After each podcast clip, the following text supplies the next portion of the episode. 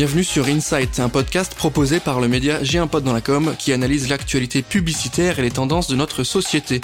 Nous allons décrypter ensemble les différentes mécaniques créatives qui permettent de passer de l'idée à l'action. Et pour ce nouvel épisode, on va vous parler de communication et de raison d'être. On va essayer de voir le lien entre les deux, on va essayer de comprendre ensemble comment les annonceurs, comment les marques travaillent ce sujet-là. Pour m'accompagner et répondre à mes questions, je reçois Ingrid Berthet qui est co-présidente de l'agence B-Side. Salut Ingrid, comment ça va? Bonjour, ça va super, merci. On est ravi de t'avoir avec nous aujourd'hui. Est-ce que pour débuter, tu pourrais euh, prendre le temps de nous présenter l'agence, nous raconter ce que vous faites un petit peu? Oui, alors euh, je vais essayer de faire vite. B-Side, c'est une agence euh, de communication corporate une vieille agence créée en 85 mais qui a fait sa mue, que j'ai rachetée avec une associée Marion Andro en 2012-2013, qu'on dirigeait depuis quelques années avant. Et donc on est spécialisé en communication corporate. Et depuis 2020, on est entreprise à mission. Euh, on a mis au cœur de notre mission donc une raison d'être autour de la notion de communication utile. Et donc on travaille là-dessus, on développe ça avec nos 20 salariés et nos clients et nos fournisseurs. Et voilà agence basée à Nantes. Donc on est aujourd'hui euh, à Paris. Donc tu as fait le déplacement pour ça. On te remercie. On est ravi de t'avoir avec nous aujourd'hui pour parler justement de ce sujet de la raison d'être qui fait débat, sur lequel on rebondit beaucoup, sur lequel beaucoup d'agences prennent la parole, parfois de manière un petit peu euh, désorganisée, mais c'est un vrai sujet. Cette quête de sens, on y revient, c'est souvent les consommateurs qui sont en amont de tout ça, qui ont besoin de plus de clarté, plus de précision. Ça veut dire quoi trouver du sens aujourd'hui pour un annonceur, pour une marque? Qu'est-ce qu'elle signifie cette quête de sens? Alors le sujet, euh, il est vaste. Euh, on a constaté quand même une montée en puissance forte de ces sujets-là, même s'ils préexistaient euh, depuis la pandémie. Et au moment où on a commencé à parler du monde d'après et du rôle des marques et des entreprises dans le monde d'après, et où même dans l'instant présent, il y a la question de savoir à quoi servaient les marques et les entreprises dans ce moment euh, un peu bizarre qu'on vivait tous et où la question de l'utilité est montée fortement. Et c'est vrai qu'on constate depuis ça, et je pense que c'est pas que la pandémie, euh, c'est lié aussi à la montée des enjeux environnementaux, enfin une prise de conscience globale, hein, un peu la fin d'un système, on va dire. Depuis ça, ces questions montent très fortement. Chez les consommateurs, oui, en tout cas, c'est ce qu'attestent un certain nombre d'études. Euh, voilà, toutes les études qui paraissent sur les attentes conso euh, montrent cette montée en puissance de l'attente de sens, de l'attente de responsabilité, de l'attente d'utilité, de l'attente d'engagement. Tout ça, c'est un peu mélangé. Il y a des vraies marques qui se lancent euh, sur des positionnements comme ça et ça marche. Et pour autant, quand même aussi, quand on regarde les chiffres de la consommation, la consommation du bio euh, baisse un peu avec euh, les problématiques de, de, mm. de pouvoir d'achat. Mm. et les, intentions se traduisent pas toujours dans les achats. Donc voilà, cette quête de sens, elle est là. On en parle beaucoup. Les, les entreprises et les marques se positionne euh, en se disant que il faut y aller maintenant. Soit c'est des convictions sincères, soit c'est parce que euh, les, consommateurs expriment l'attente. Et en même temps, c'est un peu le bazar. Et en même temps, il faut vendre. Et voilà, donc euh, c'est un joyeux, un joyeux mouvement qui est pas encore complètement fixé, je pense comme à chaque transformation, c'est beaucoup les consommateurs qui sont euh, qui sont euh, moteurs de ça, en tout cas qui sont le fer de lance, souvent qui prennent la parole et c'est ce qu'on entend avec les volontés de créer des labels, avec les associations, etc. Comment les marques elles-mêmes prennent ça en main? J'ai une question notamment sur la partie euh, engagement RSE. Est-ce que c'est les mêmes sujets? Est-ce qu'une marque qui travaille sa, sa, sa présence à l'esprit, qui montre un petit peu son engagement est une marque qui fait de la RSE ou pas? Euh, Quels sont les les différents points là-dessus? Est-ce que vraiment c'est un sujet marketing ou est-ce que ça va plus loin que ça? Est-ce que c'est ça impacte la manière de faire? Parce qu'encore une fois, et je termine là-dessus, mais une bonne campagne, si elle est engagée, qu'elle est responsable, etc., mais que derrière le produit ne l'est pas ou le processus, comment on comment on gère ça? Alors, c'est tout l'enjeu en ce moment qui monte pour les marques et les entreprises vraiment engagées de faire, de continuer à faire la différence avec celles qui ne le sont pas ou qui le sont moins et qui surfent sur ce sujet-là parce que, en effet, afficher un engagement, c'est devenu bankable. Alors on peut s'en réjouir parce que ça signifie bien qu'il y a une montée d'attente euh, par rapport à plus de responsabilité des marques et des entreprises. Donc c'est une tendance sociétale positive. Après, du coup, il y a en effet les entreprises et les marques qui se positionnent sur ces sujets-là parce que euh, pour, pour répondre à l'attente conso, mais plutôt sur un plan de, de communication. Mmh. Et puis celles qui font vraiment le boulot. Alors, se positionner euh, strictement en com et rien faire derrière, aujourd'hui, ça devient quand même plus compliqué parce que parce qu'il y a, il y, a, y a des instances de régulation. Il y a la RPP qui vient de sortir une grosse campagne contre contre le greenwashing. Il y a l'ADEME qui édite et réédite son guide de, de communication responsable. Et puis il y a des vigies aussi citoyennes, euh, les activistes du mmh. climat mmh. Euh, qui sont présents sur les réseaux sociaux et qui pointent du doigt les communications insincères. Donc être complètement insincère et faire de la com engagée, euh, ça devient compliqué. Après la question, c'est comment distinguer les niveaux d'engagement pour le consommateur parce que tu évoquais les labels, etc. Il y en a pléthore. Comment on s'y retrouve? Comment on fait son choix? Euh, choisir une boîte de thon, ça devient un casse-tête pas possible. Et donc euh, là, il y a un défi pour les communicants, des entreprises les plus engagées, pour arriver à faire de la pédagogie, à faire comprendre la différence entre le vrai engagement de fond et le petit engagement de surface, sans être donneur de leçons, sans être pénible et en donnant envie, euh, voilà, de, hmm. et en étant, en restant attractif et dans la créativité de la communication. Donc il y a, il y a un gros enjeu qui est assez intéressant de ce, de ce point de vue-là cette fameuse raison d'être hein, qui, qui s'illustre du coup par les prises de position, par les engagements, on, s'est posé la question à quoi on sert? Qu'est-ce qu'on qu'est-ce qu'on va être si jamais on n'est plus dans l'esprit des consommateurs? Quel est notre rôle dans euh, dans une journée d'un Français, etc. Et une fois qu'on a appliqué ça, qu'on s'est posé ces questions, on arrive sûrement sur les applications concrètes sur OK, je m'engage là-dessus, je fais ça, je prends des décisions là-dessus. Ce que tu parlais sur l'aspect bankable, c'est effectivement vrai. Et c'est normal parce que tout ce qui engage euh, un acte d'achat ou en tout cas un mouvement de la part d'un consommateur, c'est important à votre niveau aussi pour les agences parce que euh, une agence aujourd'hui qui n'est pas engagée, qui ou en tout cas qui ne travaille pas ces enjeux-là, à faire des choses proprement, à respecter évidemment l'équipe au sein au sein des bureaux, euh, à arrêter les tournages en Grèce pour rien alors qu'on a les mêmes choses à Marseille, c'est mis en avant par des labels que l'association, euh, que la ACC met bien en avant. Euh, je me permets de noter que l'agence B-Side a quand même la deuxième étoile du label RSE Agence Active. Encore une fois, gardons en tête que c'est un label, que c'est effectivement quelque chose pour noter un degré d'exigence, mais c'est aussi du côté annonceur quelque chose qui va leur permettre de se positionner au-delà des idées, au-delà de la manière de faire. C'est ce genre de choses qui peut, qui, qui peut aider aussi les annonceurs à choisir avec quelle agence ils vont bosser. C'est important pour vous ça? Alors nous, on, on s'est engagé dans le label euh, d'abord parce que on voulait se mesurer. Euh, on avait engagé euh, des démarches depuis un certain temps et à un moment, on peut dire, on entend souvent dire, ah, toutes les entreprises font de la RSE sans le savoir. Peut-être, mais non. En vrai, enfin, je veux dire, à un moment, faut mesurer, faut regarder, faut rentrer dans les process et puis faut, faut se donner des objectifs de progression. Donc ça, c'est pour ça qu'on l'a fait.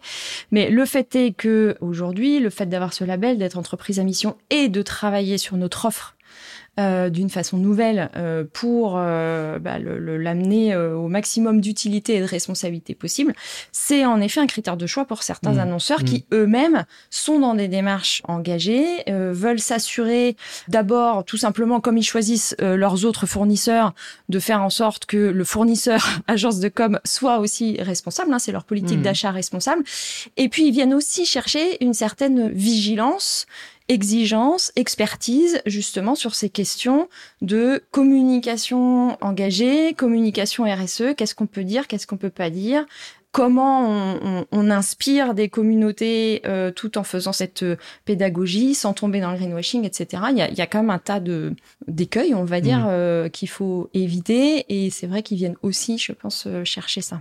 C'est hyper intéressant ce que tu nous racontes sur l'aspect euh, comment c'est lié en fait la partie attente conso, la partie réponse euh, agence pour la réponse globale de l'annonceur et comment tout ça est lié. Je trouve ça hyper intéressant. Exigence du conso, auprès des marques, exigence des marques et des annonceurs auprès de leur agence, exigence des, agences auprès du réseau de la pub au global. Euh... Ouais. Et, l'agence a un rôle vraiment là de conseil, c'est-à-dire que c'est toujours un peu la, la difficulté hein, dans nos métiers. Euh, on a on a une expertise, on a un conseil et puis on a des clients qui peuvent être plus ou moins directifs euh, sur sur ce qu'ils veulent. Sur ces sujets-là, pour le coup, on peut se permettre pour le bien du client d'être intransigeant parce qu'il y a des hmm. frontières à pas hmm. dépasser, parce qu'il y a des choses qui se font, des choses qui se font pas. Et là-dessus, on est écouté plus attentivement. Euh, c'est un conseil dont les, dont les annonceurs ont besoin aujourd'hui. Je pense qu'ils connaissent aussi les, les, les risques euh, qu'ils prennent dans la mesure où ils, ils, ne vous font pas confiance, où ils écoutent pas vos recos. Donc c'est pour ça que peut-être qu'il y a aussi, euh, mm. comme tu le dis, une attente des annonceurs sur cette partie-là en mode ok bah ouais on peut vraiment être beaucoup plus à l'écoute sur ces sujets-là parce qu'on sait les attentes globales et que quand on n'y répond pas on prend des risques en fait parce qu'on on est attendu quelque part. Tout, tout ce qu'on se raconte là est englobé euh, sur la, la, la, notion de raison d'être de comprendre le pourquoi, donc la théorie du why de Simon Sinek, je sais pas si je le dis bien, je crois que c'est ça, qui est plutôt connu sur ces sujets-là. Est-ce que tu peux nous briefer sur ce, cette théorie du why? Donc la théorie de, de Simon Sinek, c'est de dire que les gens, les consommateurs, n'achètent pas ce que vous faites, ils achètent pourquoi vous le faites. Et son exemple emblématique, c'est l'exemple d'Apple euh, et de son euh, Think Different et de Apple qui a pu se diversifier parce qu'en fait, ils vendaient euh, une posture, euh, une différence, une cause, là où Microsoft vendait des produits informatiques et, et a pas pu se, se diversifier autant. Et donc cette théorie, elle est, elle est intéressante et, donc ça, c'est ce qu'on appelle, euh, ce qu'il appelle le, le, why, donc le purpose. Donc on pourrait dire que c'est euh, la raison d'être euh, de l'entreprise ou de la marque. Et en fait, ça, c'est un peu corroboré aussi par ce que nous apprennent les les sciences cognitives qui nous disent que pour passer à l'action, pour adopter un comportement, nous humains, euh, on a euh, une partie de notre cerveau qui a besoin de comprendre euh, l'intention, comprendre la direction, comprendre le pourquoi.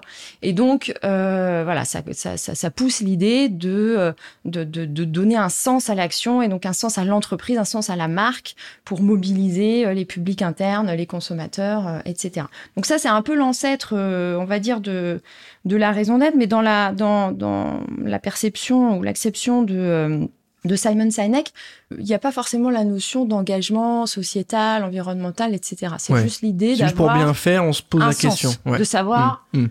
vers où on va, en fait. Voilà. Après, ça peut être un vers où on va. Euh, qui n'est pas spécialement responsable. Mm. C'est de la prise de hauteur, et pas forcément euh, de manière engagée ou. voilà, c'est vraiment la prise de hauteur, la direction, le cap. Pourquoi on est là tous ensemble qu'est-ce qu'on cherche, pourquoi on se bat, voilà. Mais le, le, combat en lui-même n'est euh, pas forcément particulièrement euh, responsable. Et c'est euh, en France plus spécifiquement la, la, loi Pacte qui en 2019 introduit la notion de raison d'être de l'entreprise. Et là, dans, les, dans le, le, droit et du coup dans la, possibilité d'inscrire la raison d'être dans les statuts de l'entreprise, mmh. et là donne une dimension sociale et environnementale à la raison d'être, puisque la raison d'être, elle doit s'accompagner d'objectifs statutaires euh, de type social ou mmh. environnemental. Mmh. Et là, l'idée, c'est de dire l'entreprise, elle doit concourir à quelque chose de plus que juste faire du résultat. Elle doit, en tout cas, quand elle veut être entreprise à mission et se donner une raison d'être, elle doit avoir une raison d'être qui porte quelque chose de plus grand qu'elle et un rôle, en fait, dans, dans la société. Et donc, c'est vrai que euh, qu'on ait la, la, première ou la seconde euh, définition de la raison d'être, se doter d'une raison d'être, c'est dans tous les cas se doter d'un d'un guide euh, pour l'action hmm. et du coup d'une certaine assurance que l'ensemble des actions de l'entreprise, de ses décisions, de ses engagements, etc., vont dessiner un chemin clair qui va contribuer assez naturellement à l'image de hmm. l'entreprise, qui va rayonner, qui va diffuser, qui va guider ses prises de parole. Et donc, euh, et donc en ce sens-là, euh, ça, ça, ça, rejoint euh, voilà la, la, question de, de la communication de hmm. l'entreprise. Voilà. J'ai une question. Il y a, y a, un côté. Je, je, fais exprès de te poser la question là, mais il y a un côté un peu moral.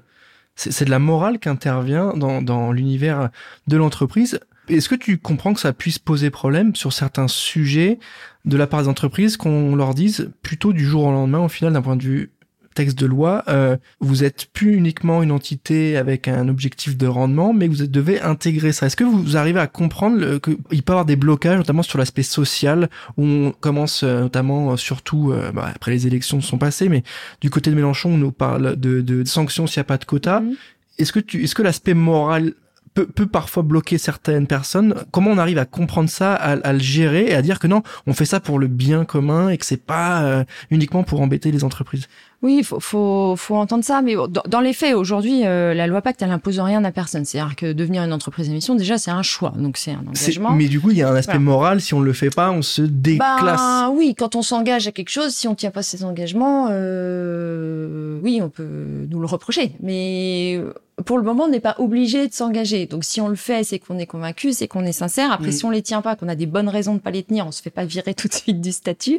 Aujourd'hui, euh, voilà, ça, reste déjà un choix volontaire, donc il n'y a pas de volonté d'imposer ça, euh, etc. En revanche, euh, la question de savoir si c'est une question de morale, je pense que euh, peut-être qu'on peut le dire comme ça. Je, je pense que c'est une question de perception du rôle de l'entreprise dans la société. Donc, est-ce que l'entreprise c'est un élément, un acteur du corps social, donc qui a un rôle à y jouer, qui prélève un certain nombre de richesses sur la société et qui en rend, mmh. euh, voilà, mmh. parce que parce qu'on embauche des gens qui ont été formés hein, par euh, la société et qui viennent créer de la valeur chez nous, et donc on peut aussi en rendre d'un autre côté euh, euh, en refinançant euh, l'insertion, l'éducation, mmh. etc. Mmh. On prélève aussi des ressources naturelles. bon, voilà, donc en fonction de son activité, évidemment, plus ou moins. Donc, on bénéficie du fonctionnement de la société. Donc, se dire que c'est normal qu'on prélève tout ça et que tous les bénéfices qu'on tire de tout ça, on les garde pour soi, c'est c'est pas délirant de questionner ça.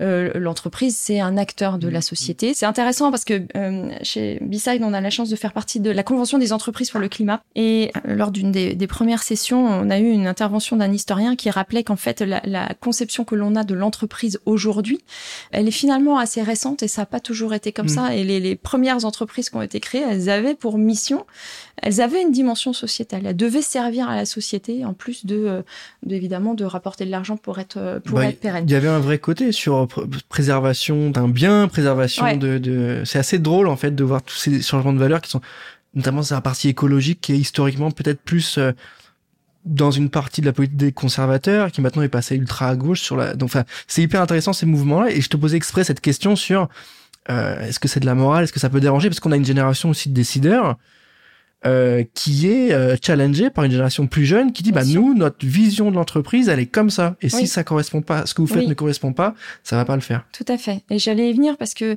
euh, tu abordais la question, euh, on a démarré l'échange en disant la question du sens, elle est beaucoup portée par les consommateurs. Elle est aujourd'hui très fortement portée par les salariés. Et ce qui fait venir un certain nombre d'entreprises à la question de l'engagement, c'est les attentes des salariés. Et on le voit, je veux dire, euh, toutes les semaines dans l'actu, il y a des positionnements de jeunes, d'étudiants, etc., qui qui clament leur refus d'aller bosser dans telle ou telle entreprise ou secteur qui n'intègre pas mmh. les enjeux mmh. climatiques et, et sociaux et donc cette attente de sens.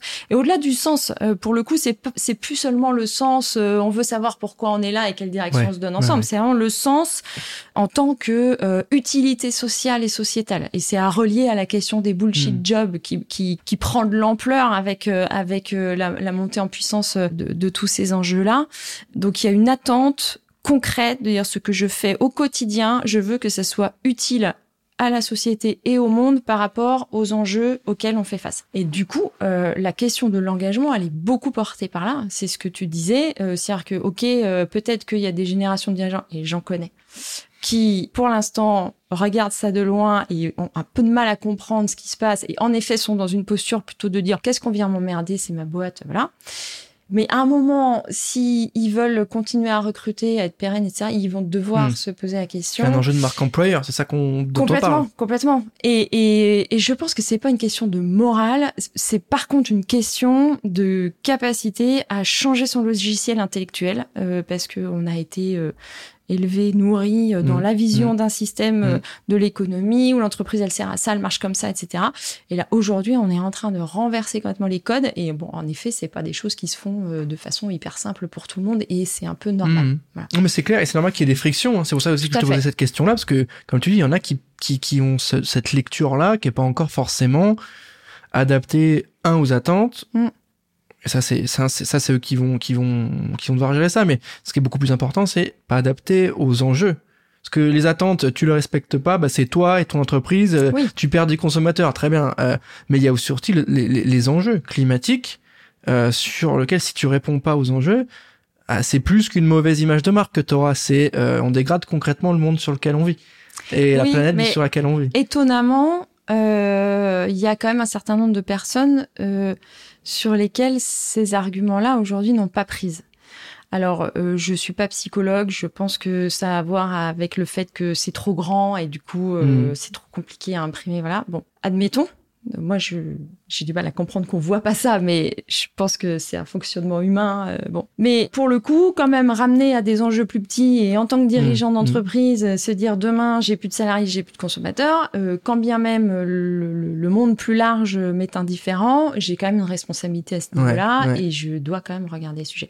Et il y a un certain nombre de- de- d'entreprises qui arrivent à ces sujets-là par là. On en a parmi nos, nos clients qui arrivent par euh, qui euh, la crise du Covid qui leur a fait se mm. poser des questions, euh, qui euh, les salariés qui commencent à pousser, etc. Et puis du coup, bah, on voit que ça crée des mouvements quand même.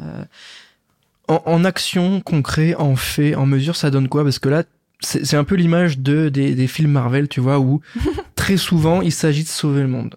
Et quand il y a d'autres films qui sont, il s'agit de sauver la ville ou de se battre contre le méchant, qui est, on retrouve peut-être un peu plus de sens, etc. Donc, enfin, de concrétisation, de, de, on sait très bien qu'on sauvera pas le monde, chacun à son niveau, mais si on le fait tous ensemble, c'est ça. C'est si on le fait tous ensemble, il y a un truc. Donc moi, j'ai pas être le sauveur tout seul, Non. donc euh. Iron Man versus Thanos, c'est pas ça, mais c'est tous ensemble qu'on va le faire.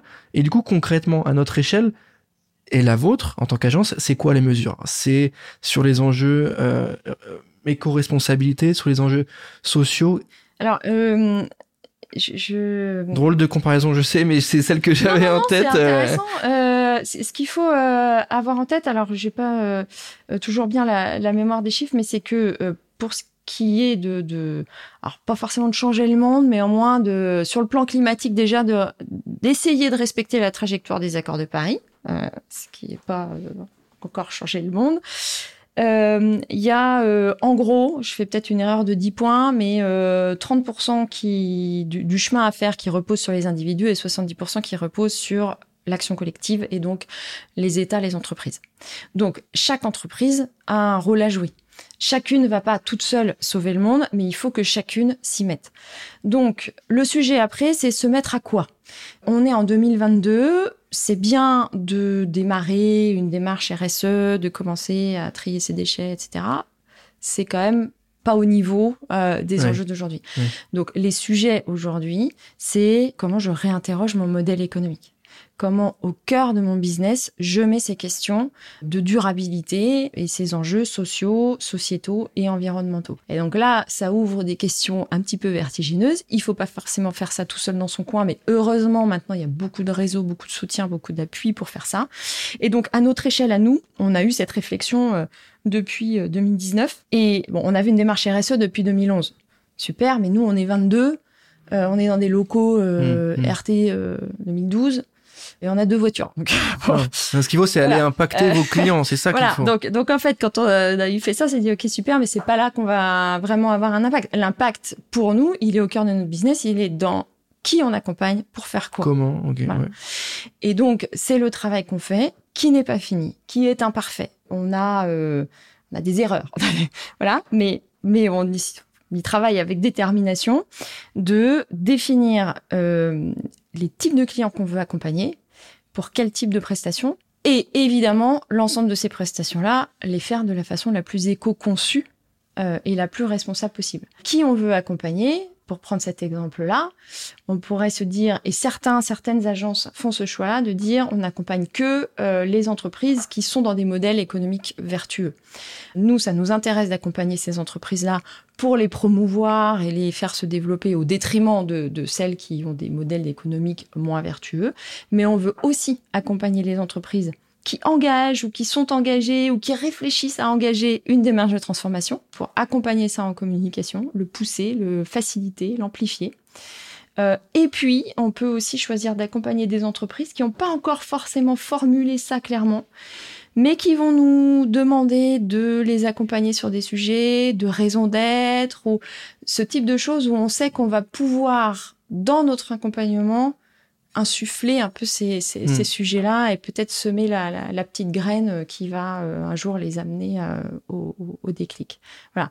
Et donc ça implique de renoncer à, à certains clients, ça implique de Mm. dire non, euh, voilà. Bah, c'est ça, être engagé aussi. Hein. Tout à fait. c'est intéressant ce que tu me racontes là. J'ai un point pour terminer sur cet épisode sur le ce qu'on se raconte là. Effectivement, c'est des enjeux qui sont inhérents aux entreprises, aux salariés qui sont extrêmement actifs là-dessus. Mais beaucoup de marques aussi peuvent tomber dans le piège euh, du greenwashing, du mm. purpose washing. Comment on évite ça? Comment on dit à ses clients, écoutez, votre idée elle est cool. Par contre, c'est nous qui avons les idées en tant qu'agence. On vous recommande de ne pas faire ça parce que c'est trop facile, parce que on prend un peu les gens pour des débiles, parce que euh, dire on n'est pas une équipe, on est une famille, ça marche plus. Euh, comment on, arrive à, à, accompagner ses clients en leur disant attention au washing parce que on va se faire taper et c'est pas ce que les gens veulent. Alors, c'est un peu ce que je disais tout à l'heure. C'est déjà, nous, on a la chance d'avoir une certaine légitimité sur ce sujet-là. Euh, parce que nous-mêmes, on est entreprise à mission, parce qu'on a déjà des, accompagnements derrière nous, parce qu'on on, on est formé, on se forme à la communication responsable. Euh, donc, on a la légitimité pour pouvoir le dire.